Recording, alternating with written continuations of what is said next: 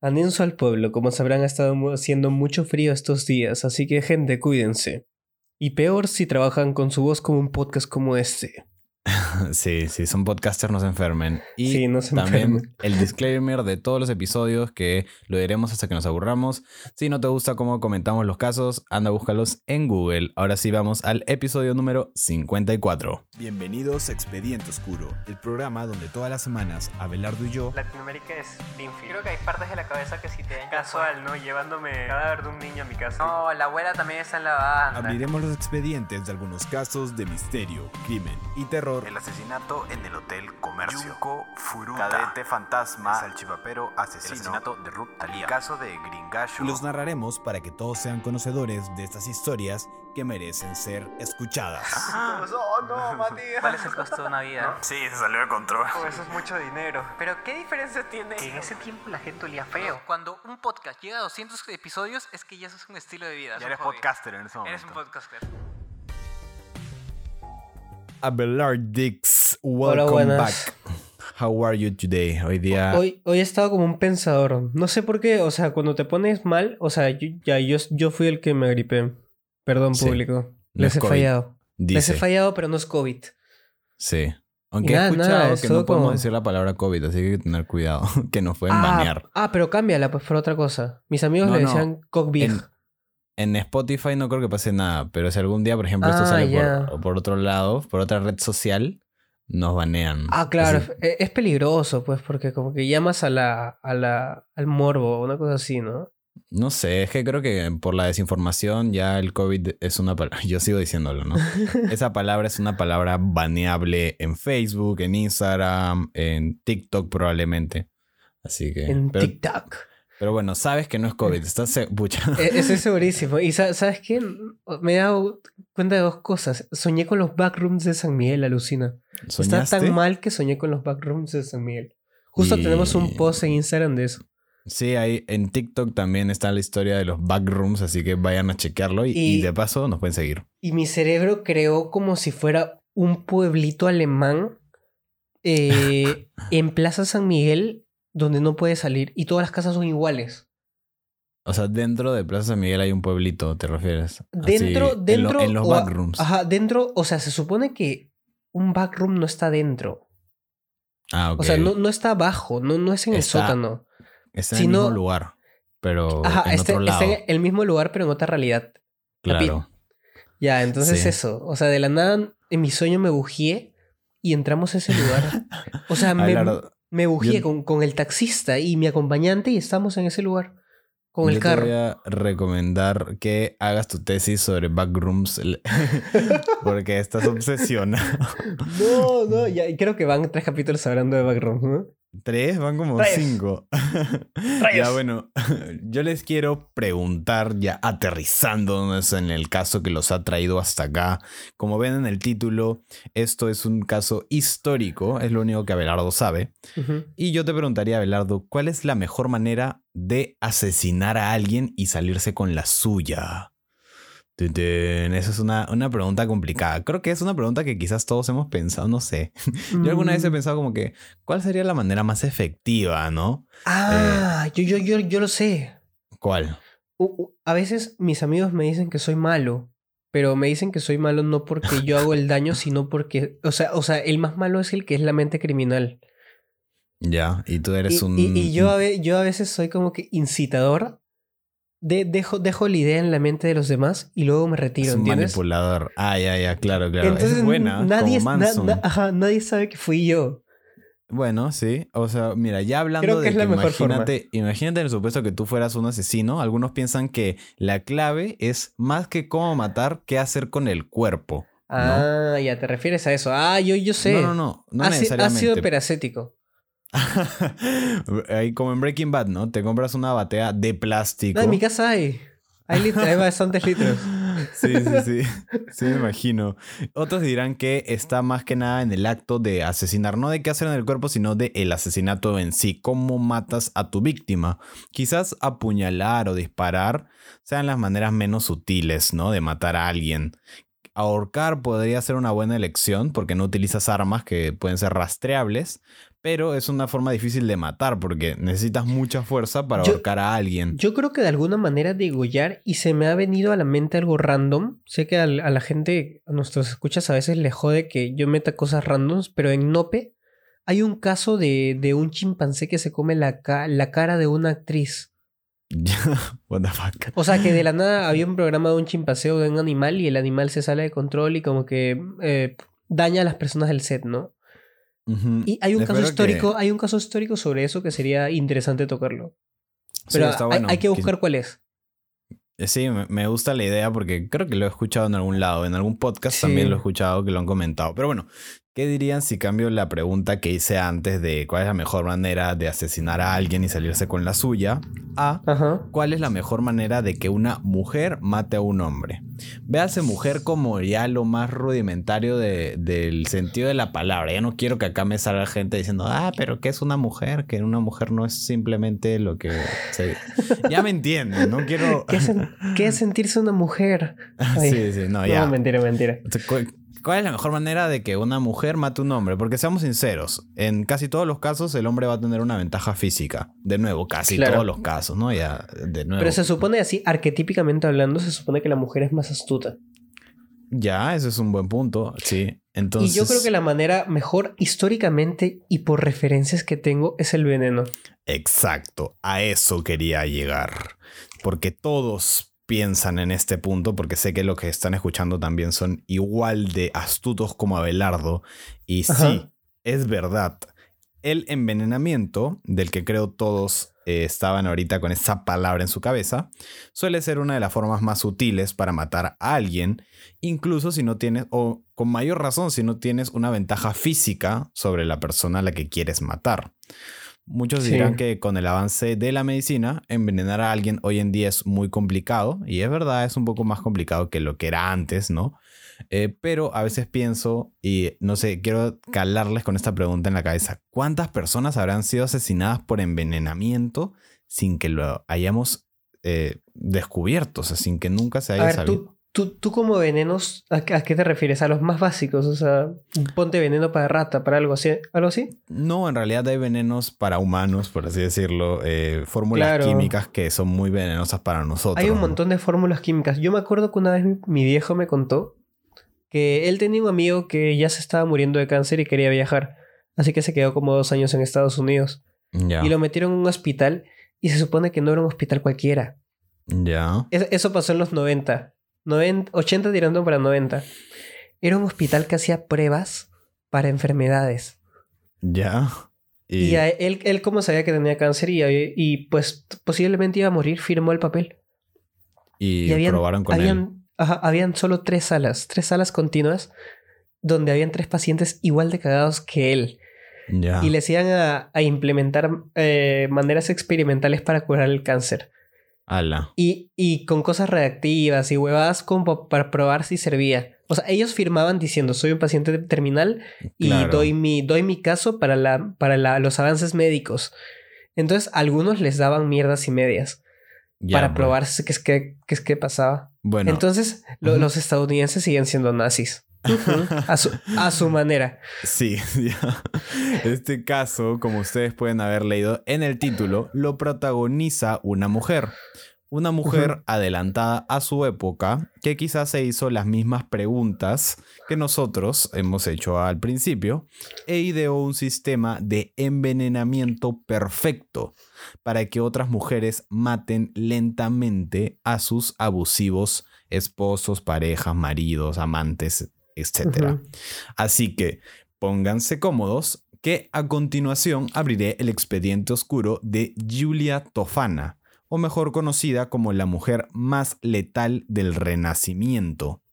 Ahora sí, nos vamos un rato al pasado, específicamente a inicios del siglo XVII, que es aprox año 1620 en Europa. Pregunta curiosa así de manual. Nosotros ya hemos hecho un caso de envenenamiento. ¿Sí? ¿Cuál? No me acuerdo. Uno, uno también de una viejecita. No me acuerdo, la verdad. Eh, hay una lista muy grande de casos. Creo que este sería el segundo. Puede ser. eh, sí, tenemos más, creo, porque hay también varias sospechas de que me acuerdo que la mamá de Gypsy eh, Blancard, Didi Blancard, ¿te acuerdas? Había eh, envenenado a su madre. Eh, a, la, a la gen- a la gente le gustó ese caso. Sí, a la gente le ha gustado y si no lo han escuchado aún, les recomendamos. Es uno de los más recientes, si no me equivoco.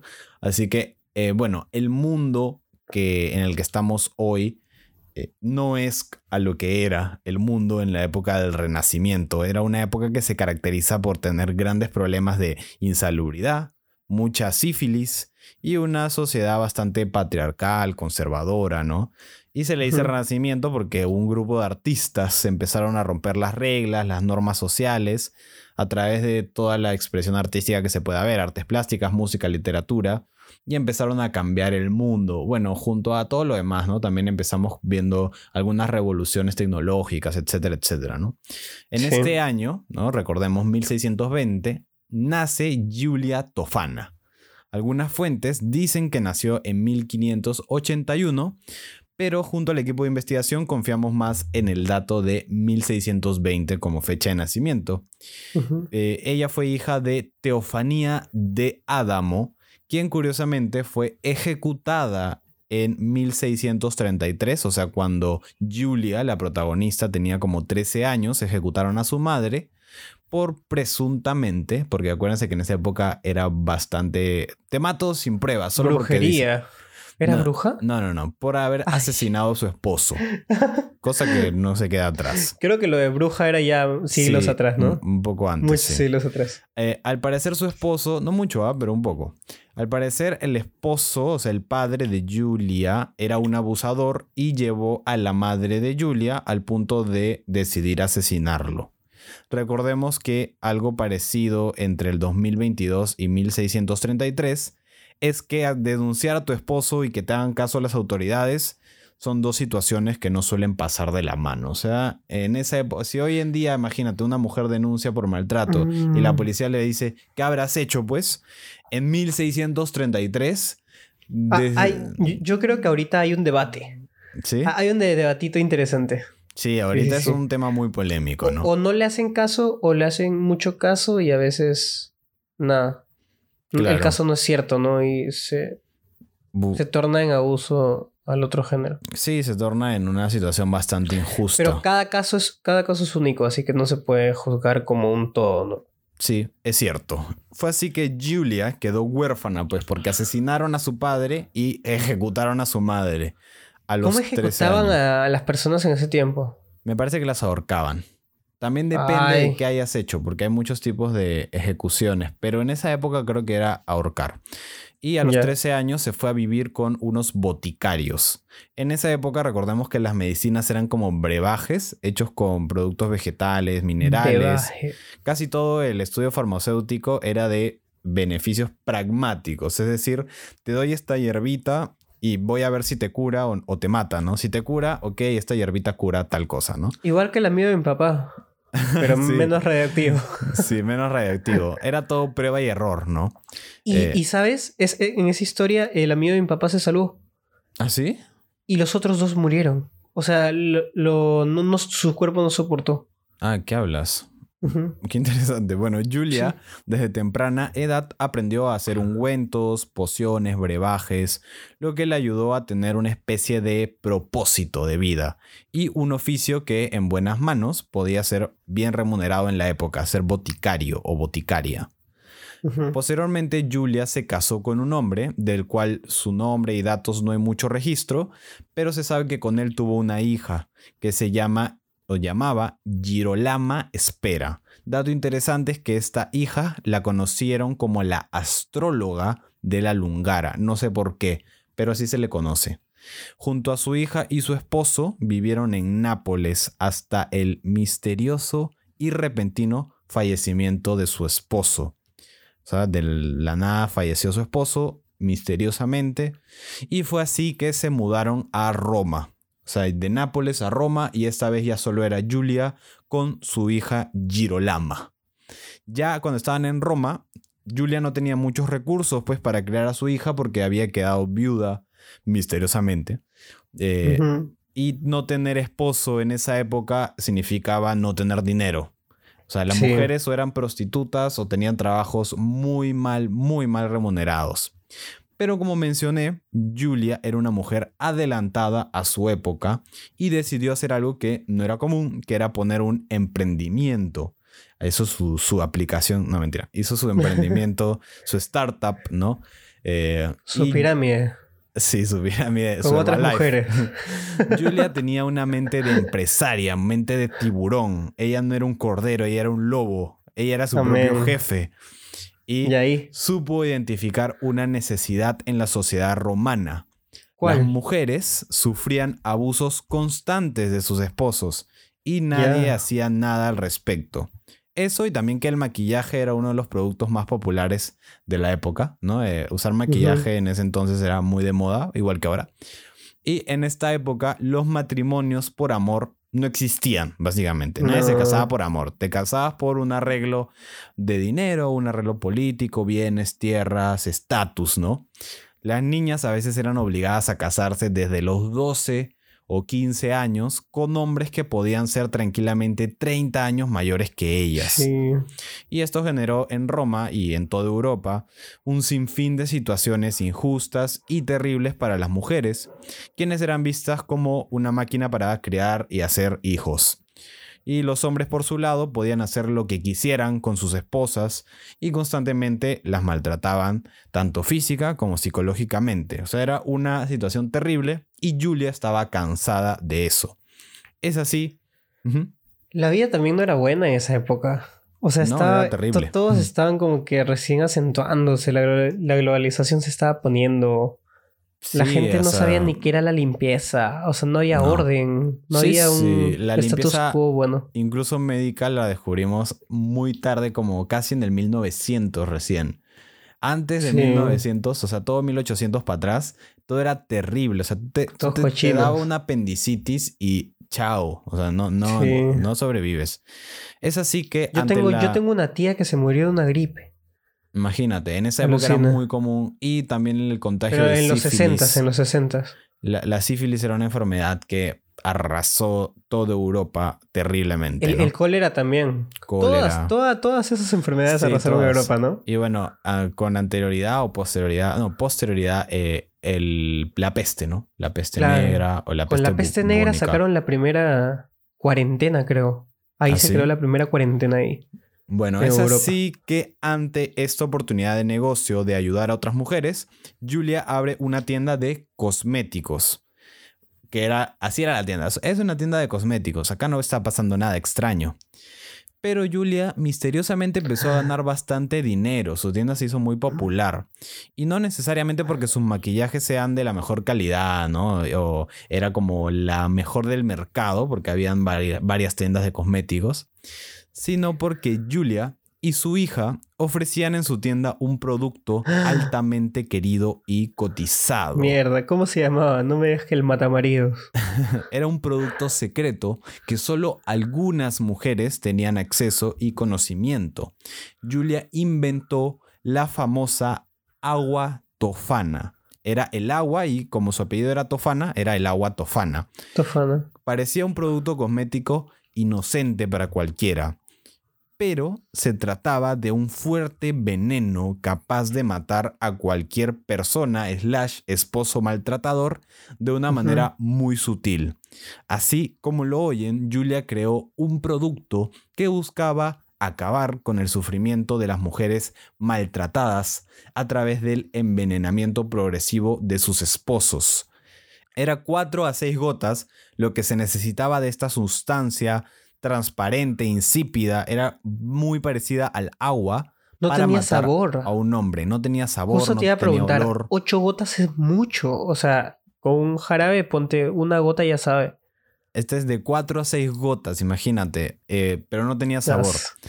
Aún, eso es interesante, es un misterio la composición exacta del agua tofana. Ah. Se cree que los principales ingredientes eran arsénico, plomo, antimonio, cloruro de mercurio, una cosa que se llama simbalaria y veladona. Pero es lo que se cree, no, no se sabe realmente. Esa du- era, nazi. O sea, eso, eso es muy cargado. Y creo que algunas de las cosas que dices no tienen sabor. Sí, o sea, ella hizo ese producto con su fórmula y no tenía sabor ni olor. en Eh, esa época todos tenían acceso a eso. Eran productos comunes para medicina, para hacer maquillaje, entonces los tenía Ah. ella en su tienda porque ella era boticaria. Recordemos que se crió con unos boticarios.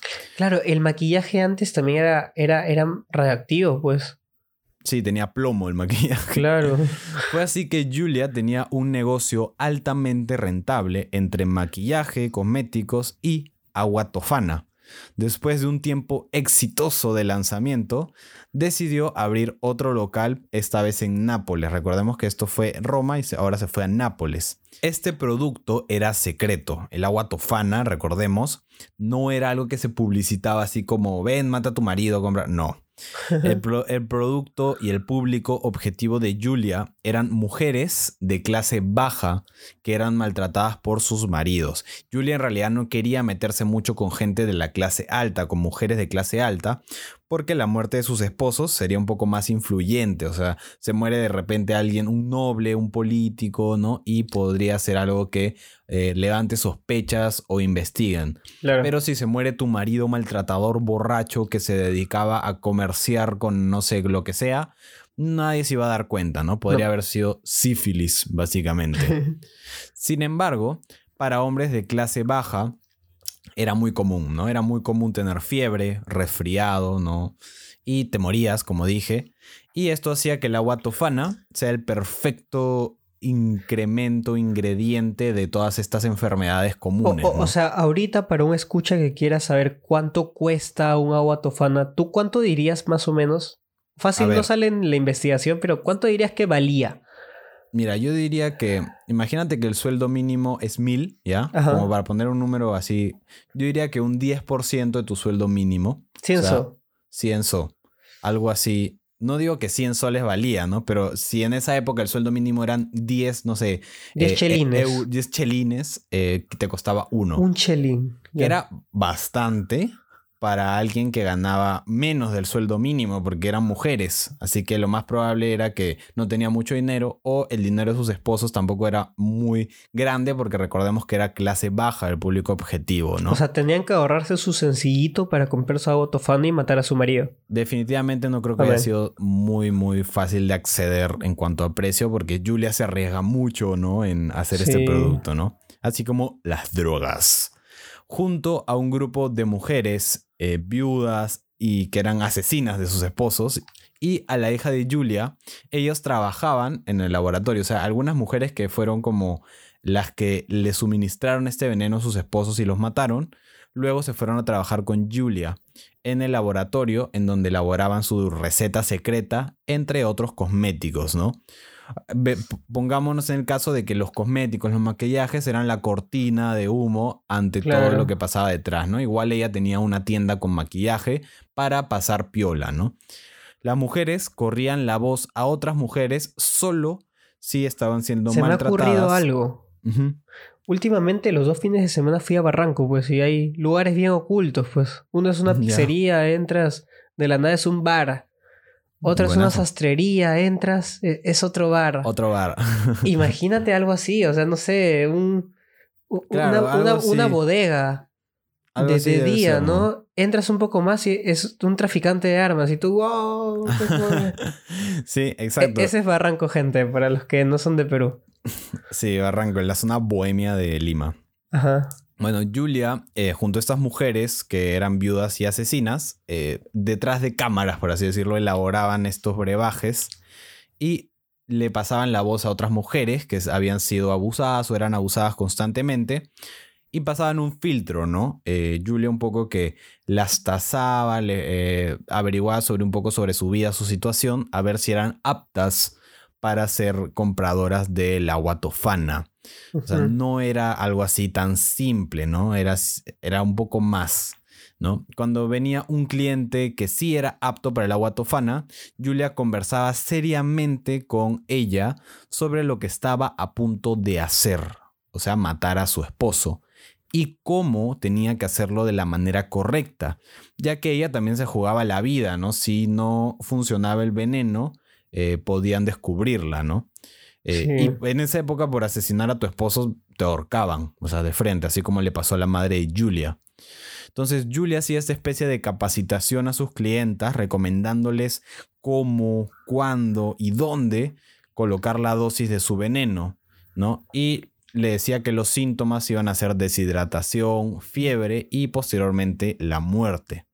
También las convencía que cuando sus maridos estén muertos, ellas mismas sean las que soliciten una evaluación post-mortem para causar una especie de duda y librarse de las sospechas. Es decir, ellas después de matarlo decían, ay, ¿de qué se habrá muerto? Por favor, háganle una, eh, esto que es post-mortem, como dije, bueno, esta revisión post-mortem, ¿no? Evaluación post-mortem. Y eso ya diría, no, imposible que ella lo haya matado, si hasta incluso ha pedido eso, ¿no? Porque Julia confiaba tanto en su veneno que no temía que lo fueran a encontrar en una evaluación. Aparte, acuérdense que estamos en pleno siglo XVII, en donde no era algo, ni siquiera sabían la existencia de bacterias, así te la pongo. En esa época no sabían que existían las bacterias. Entonces, pff, no, no, no iban a descubrir el veneno, ¿no? Aparte, las incentivaba con algunas técnicas para que eh, se expresaran de una manera en las que parecían realmente afectadas por la muerte, ¿no? Un poco de clases de actuación, ¿no? O sea, llora e- aquí, e- llora ella allá. fue la fundadora de las lágrimas de tiburón. Cocodrilo, área más de cocodrilo. Cocodrilo. Ah, lágrimas de cocodrilo. Bueno, Julia tenía un aliado estratégico en su letal negocio y era nada más y nada menos que un sacerdote, Ay, el mierda. sacerdote Girolmo de San Agnes. Y este hombre era el que le suministraba el arsénico necesario para elaborar el letal veneno. ¿Para qué sirve el arsénico en palabras comunes? No tengo idea para qué es el Pero es así de, de uso así súper químico. Sí, es algo bien químico, ¿no? No creo que se use normalmente en la medicina. No sé, ahí así hablo de la ignorancia. Así, bueno, toda la red estaba completa. Tenía su proveedor, tenía su canal de ¿Y distribución. cómo carajos un padrecito tenía eh, podía llegar al arsénico? No tengo idea. El perro está Pero, loco. Eh, fue todo un éxito. Julia ganaba mucho dinero, las mujeres la amaban porque ella era como su salvadora y estaba haciendo algo así como una justicia, ¿no? Eh, de hombres maltratadores con sus propias manos. O bueno, acá todo perfecto, todo de rosas, todo bien, el negocio iba de, de pelos, perfecto, pero algo tiene que pasar para que este caso se haga conocido, porque si no hubiera pasado desapercibido en la historia, ¿no? Ujú. En la década de 1650, ya cuando iban como 20 casi años en el negocio, la historia de Julia empezó a desmoronarse. Una clienta que compró agua tofana para asesinar a su marido falló. Pero- Preparó una sopa y le colocó la dosis mortal antes de entregársela a su esposo. Sin embargo, cuando él estuvo a punto de ingerir la sopa con la dosis mortal, la mujer se arrepintió y le gritó que por favor no tome la sopa de una manera muy nerviosa y exaltada. Ay, el no. ex- Ujú. El esposo, obviamente extrañado, no entendía lo que escuchaba y abusivo, porque recuerden que lo más probable es que era un esposo abusivo si había pasado el filtro de Julia, Le pegó. eh, arrastró a la mujer, la arrastró como si fuera un trapo hasta las autoridades para que ellos la interroguen. La mujer se rompió y no solo contó lo que intentó hacer, o sea, no solo contó que había intentado envenenar a su esposo, sino que contó sobre el agua tofana y sobre, sobre su creadora y distribuidora principal, Qué maldita. Julia Tofana. O sea, yo, yo, yo siento que un, un error de la tofana, de nuestra prota, e- es que se asentó en lugares con toda la confianza de que Mm. le iba a salir bien. O sea, ponte si, si fuera como una vendedora estas, no sé, que vienen con su carroza, abren su esto y dicen, ah, miren, tengo dealer. perfumes. Claro. Ajá, co- como, o sea, no sé, como una feria andante. No, no sé cómo se decía Mm. antes, como una bodega andante. Una caravana de. Una caravana de productos, comerciantes, ajá. Claro. Funcionaría. Quizá, ¿no? Pero. Irrastreable. Las autoridades fueron de frente a buscar a Julia Sin embargo, cuando llegaron, ella ya había escapado, porque Ajá. recordemos que Julia tenía una gran red de contactos, principalmente mujeres, que le ayudaban a esconderse y le datearon el suceso, ¿no? Fue así que Julia inició su época de prófuga de la justicia y se escondió en una iglesia que yo estimo que debe ser la del sacerdote que la ayudaba, en las afueras de la ciudad de Roma. Aquí ella continuó trabajando y elaborando más agua tofana. Y lo único que tuvo que cambiar fue la manera de distribuirlos, que antes era como vender maquillaje. Ajá. Ahora, como tenía que estar oculta, fueron las monjas de esta iglesia quienes se convirtieron en sus dealers. ¿Tú te imaginas Ah, eso? Hay una monjita con su velo, su túnica, ¿no? Y ahí debajo de la manga, ¿no? Sacan un, Me imagino monjas, monjas así con, con armas.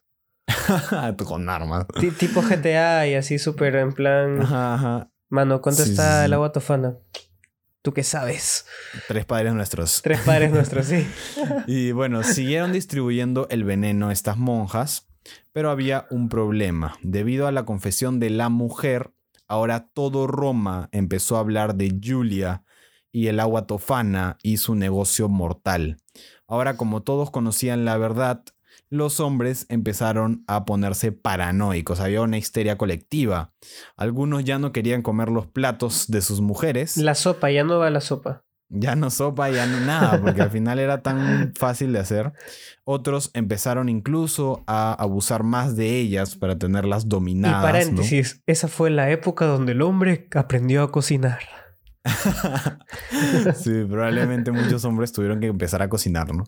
Eh, constantemente los hombres creían que habían sido envenenados cuando en realidad era cualquier otra cosa y no me sorprende que muchas mujeres hayan sido eh, catalogadas de presuntas asesinas simplemente porque el hombre le dio gripe, ¿no? Ay, sí. Eh, toda esta paranoia hizo que la buscaran de manera incesante. No solo la, la policía, sino que los hombres también se juntaron eh, para buscar a Julia Tofana y cortar esta red de veneno, ¿no? Y cuando por fin encontraron que estaba escondida en esta iglesia, ellos mismos se encargaron de llevarla a las autoridades. Entraron, irrumpieron el lugar y eh, Julia simplemente se entregó. Supongo que para no salir lastimada o que otras mujeres salgan lastimadas, ella, la típica, salió con las manos arriba y se entregó, ¿no?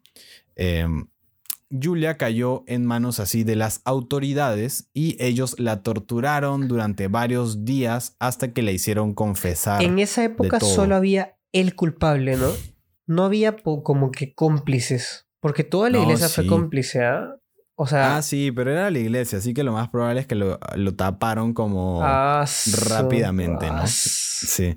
La verdad del asunto, eh, cuando ya Julia confesó todo después de que las autoridades la torturaran, es que Julia había matado indirectamente a su ven- con su veneno aproximadamente eh, a 600 hombres entre 1633 y 1651. Entre las víctimas más importantes, porque al final sí hubieron víctimas que no fueron de clase baja, Ajá. se encontraba el duque de Angie y el papa Clemente XIV. O sea, un papa murió ¿Papa? con agua tofana. ¿Por qué? El papa, Una monja mató a un papa. supongo. Asimismo, Julia si, fue si el papa no tiene pareja, o sea. Ah, eh, Pero puede ser maltratador, pues. ah, puede ser malo. Ay, pero eso no vale. ¿Qué no vale? Ay, se supone que la nuestra prota hacía que, o sea, era la, la justiciera de las mujeres maltratadas.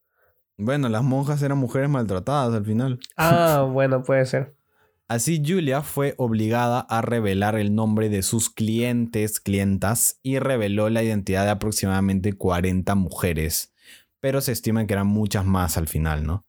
La más influyente de estas fue María de Aldobrandini, la cual pertenecía a uno de los grupos más nobles y poderosos de Roma. ¿Maldini? No, Aldobrandini. Ah, Aldo Brandini. Solo que aquí en Ella- Perú el apellido Maldini. Sí, Maldini, de Alfondo y Sitio. Sí. Ella había sido casada cuando solo tenía 13 años. O sea, a María de Aldobrandini la casaron a los 13 añitos Ajá. con un conde que era 30 años mayor que ella, o sea, tenía más de 40. As- Y, Y cuare- 40 y ahí ya era estar viejo, ¿no? Sí, ahí ya estabas Porque acabado. tú, tú quedabas en los 60, en los 60 ya mancabas. sí, y pertenecía a una familia distinguida de Roma, que era muy lujosa, ¿no? Ajá. Una de las ayudantes de Giulia Tofana le contó a María Aldobrandini que eh, estaba enamorada de otro conde. O sea, fue un ayudante de María, Ajá. donde Giulia, y le dijo, ¿sabes qué, Giulia?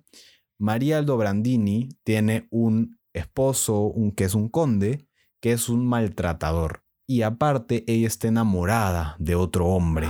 Así que supongo que en el cocoro Oh, no. de Julia Tofana ya decidió venderle el brebaje, ¿no? El veneno.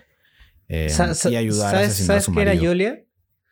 Una chismosa. Era una vieja chismosa. Pucha, seguro se sabía Se todas. sabía ¿no? todas, sí, pues. Sí, fijo. Eh, vale mencionar que este señor ya se encontraba enfermo, así que no fue muy difícil finiquitar su vida luego de nueve años de matrimonio con el veneno, el agua tofana, porque se pareció que era una causa natural de muerte, ¿no? Fue el sacerdote Girolamo el que le facilitó el agua tofana a María, o sea, fue un sacerdote de la iglesia probablemente en donde estuvo Julia al final que le entregó el veneno a María la, la Aldobrandini, ¿no? Convirtiéndose así en la más rica y poderosa de todas las víctimas del agua tofana, ¿no? Sin embargo, la condesa fue encerrada para evitar que se vuelva a casar porque esto era una vergüenza social para la clase alta, ¿no? No triunfó el amor. Qué sad. No, no triunfó el amor. Cuando se destapó toda la verdad sobre el veneno, fue sospechosa de la muerte, ¿no? Del marido.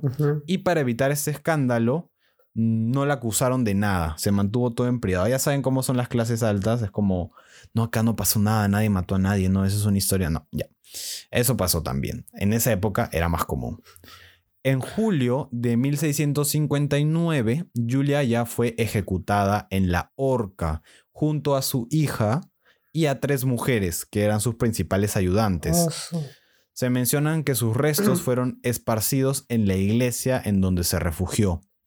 Algunas mujeres que fueron sus clientas de la lista que ella dio fueron ejecutadas y pasaron al paredón, que es donde te mueres por inanición, o sea, te dejan ahí encerrado y te mueres de hambre. oh, su- Eh, las mujeres de alto nivel social, a diferencia de las de bajo, sí fueron liberadas gracias a sus influencias y todo, ¿no? Como fue el caso del ya mencionado María de Aldobrandini. Luego de su ejecución, se propagaron muchos rumores sobre la vigencia del agua tofana porque se creía que Julia había dejado la receta secreta a algunas mujeres de su confianza, ¿no? Como para que continúen Mierda. con la misión, ¿no? Eh, y la población estuvo por mucho tiempo asustada de ser envenenada en cualquier momento. Un dato curioso, ya como para ir terminando, es que en 1791, o sea, bastantes años después, como casi más de 100 años, no, sí, más de 100 años, cuando Mozart, eh, a sus 35 años, estaba enfermo, le dijo a su mujer que estaba seguro que había sido envenenado por el agua tofana, ¿no? ¿Y su mujer Pero esto le nunca dijo? se...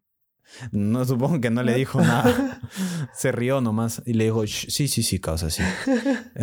nunca se comprobó si él falleció por causas naturales o por envenenamiento. Así que ahí queda el rumor, ¿no?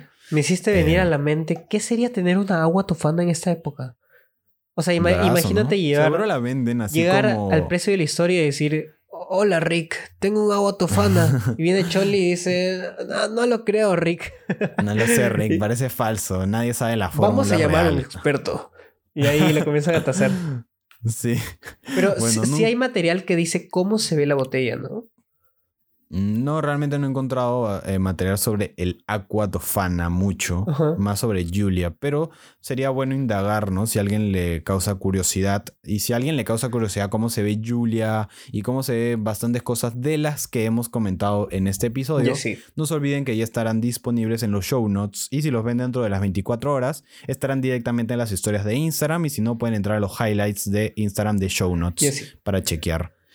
Así que bueno, lo que sí sabemos es que esta es otra historia de una persona que ante las injusticias decidió hacer justicia con sus propias manos. Amén. Y ya es cuestión de ustedes juzgar si Julia y estas mujeres hicieron lo correcto o no. Así que, habiendo dicho esto, cierro el expediente oscuro de Julia Tofana, la mujer justiciera más letal del Renacimiento. Tan, tan, tan. Así es. Creo que la, la justifica la frase. ¿cómo, ¿Cómo es esta frase fácil? Corrígemela. En tiempos desesperados, medidas desesperadas. Está bien. Sí, así es. Creo, creo que la justifica. Así que todo bien. Sí, sí, sí, sí. Em, sí, la verdad que era una época muy cruda. Hasta ahora es muy difícil es todo este tema, pero en esa época, te imaginas, era mucho Claro. peor. Así que, eh, bueno, pues eso decidió hacer Julia con sus técnicas de boticaria. Entonces, muchas gracias a todos ustedes Sí. por haber llegado hasta este punto del episodio. No olviden que nos pueden seguir en Instagram, TikTok, Facebook, Spotify o cualquier plataforma de podcast. Y nos Antes- apoyaría mucho si Antes nos de dan terminar, y si te has quedado apoyo. por aquí, sorry por interrumpir. ¿Vamos anunciando lo del 15 o lo dejamos como sorpresa para el próximo? Tenemos una sorpresa para anunciarles el próximo episodio. ya, ya, ya sé. Así que eh, espérense Atentos. el próximo episodio. Estén atentos, vayan revisando su agenda de los próximos meses. Y ahora sí, Abelardo, me despido, te despides. Hasta la próxima. Unos besos. Chao, chao.